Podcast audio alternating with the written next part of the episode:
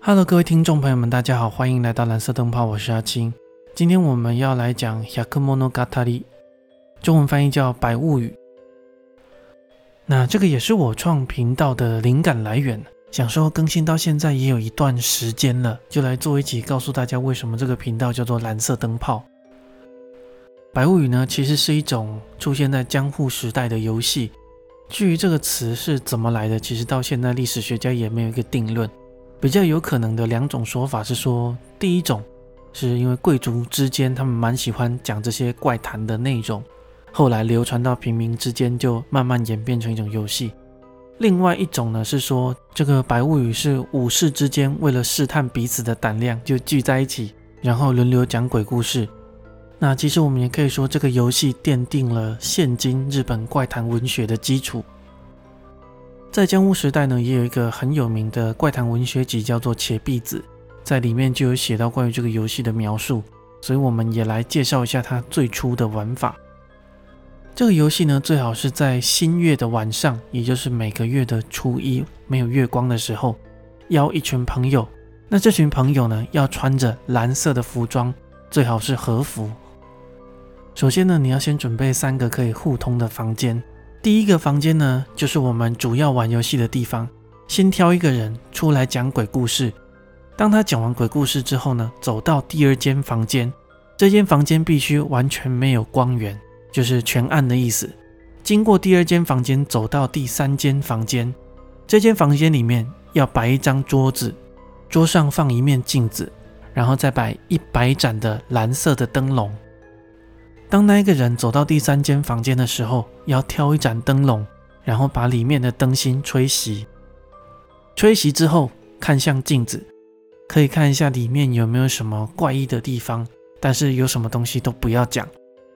之后呢，经过第二间房间，回到第一间房间，这个时候再挑另外一个人，再讲下一个故事。就这样子一直循环讲到第九十九个故事之后，留下一盏灯。那一盏灯千万千万不能吹熄，让大家一起等到黎明就可以解散了。这个也是最早的游戏玩法。不过我翻了蛮多资料，是说不一样的地方也有不一样的玩法。所以呢，在现代其实也有流传一些比较精简的玩法。它是用十根蜡烛，那也没有三间房间，大家就是围在一起点十根蜡烛，然后开始讲鬼故事。每讲一个鬼故事就吹熄一根蜡烛。那一直讲到第九个鬼故事结束之后，我们不讲第十个，一样留一盏蜡烛，等到天亮。当然了，这个蜡烛的数量可以根据你的故事长短，还有故事的数量去做改变。我这里其实也不鼓励大家玩这个游戏，但是如果你真的真的想要玩这个游戏的话，我会在下面讲一些需要注意的事项。第一个。你一定要保证最少有一根蜡烛或者是一盏灯笼，它处在绝对不会被吹熄的状态。因为据传说，如果所有的火光都被熄灭了的话，就会发生一些奇怪的事情。第二个，如果你想要效果比较好的话，最好是除了火光以外，不要有其他的光源。当然，我会建议准备一个手电筒以备不时之需啦。因为这个游戏是江户时代的游戏。那他们合适的门都是窗户纸做的，会透光，所以不会有其他的光源啊。那现代的话，这可能比较难办到。第三，房间里面最好不要开冷气或者是电风扇，这个是为了保护最后一盏光源不要被吹熄。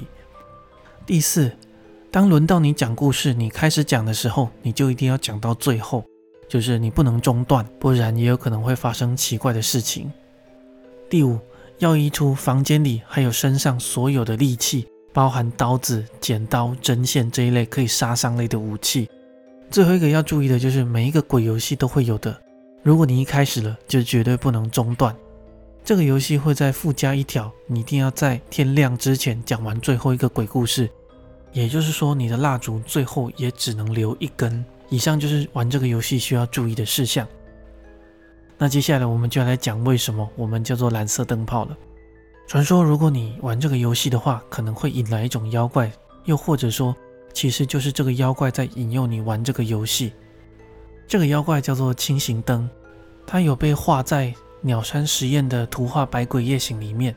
它的形象呢是有黑色的长发，头上长着两只脚，牙齿也都被染成黑色的，身上穿着和服，并且抱着一盏灯。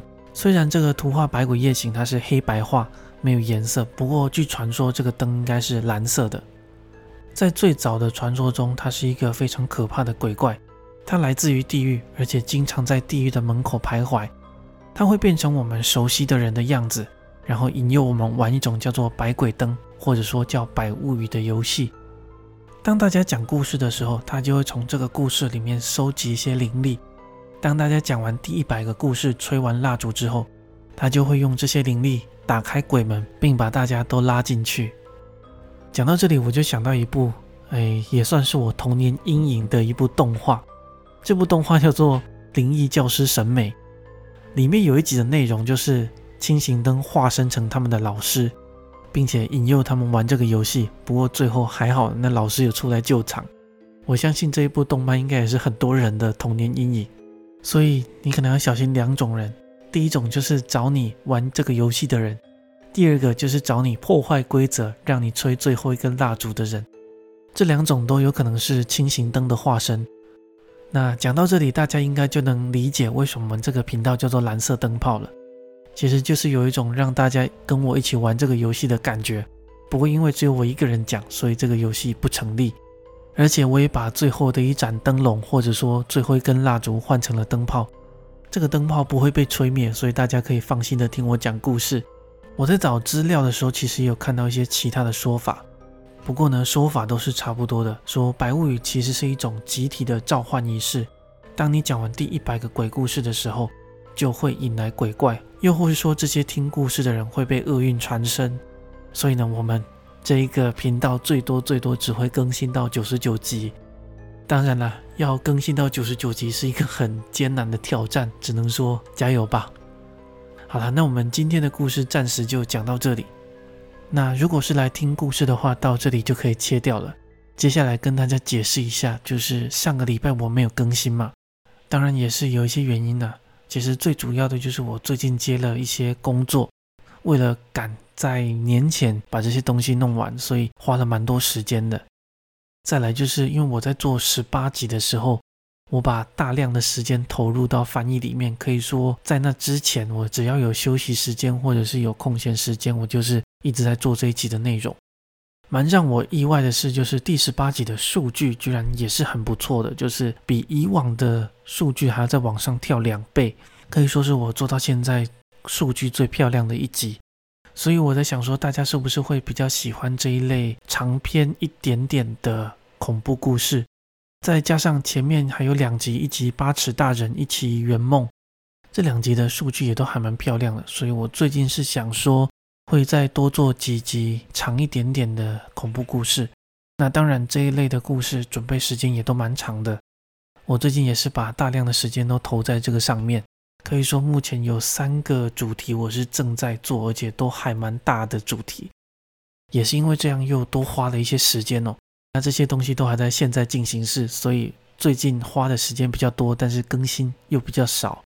再加上最近居然有人开始即兴催更了，我是真的还蛮高兴的啦。所以我最近会再调整一下我的做法，之后我会在这些长篇的故事里面穿插一些可以比较快完成的主题。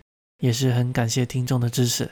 好了，那我们今天的内容就讲到这里，感谢大家今天的收听，我们下一集再见。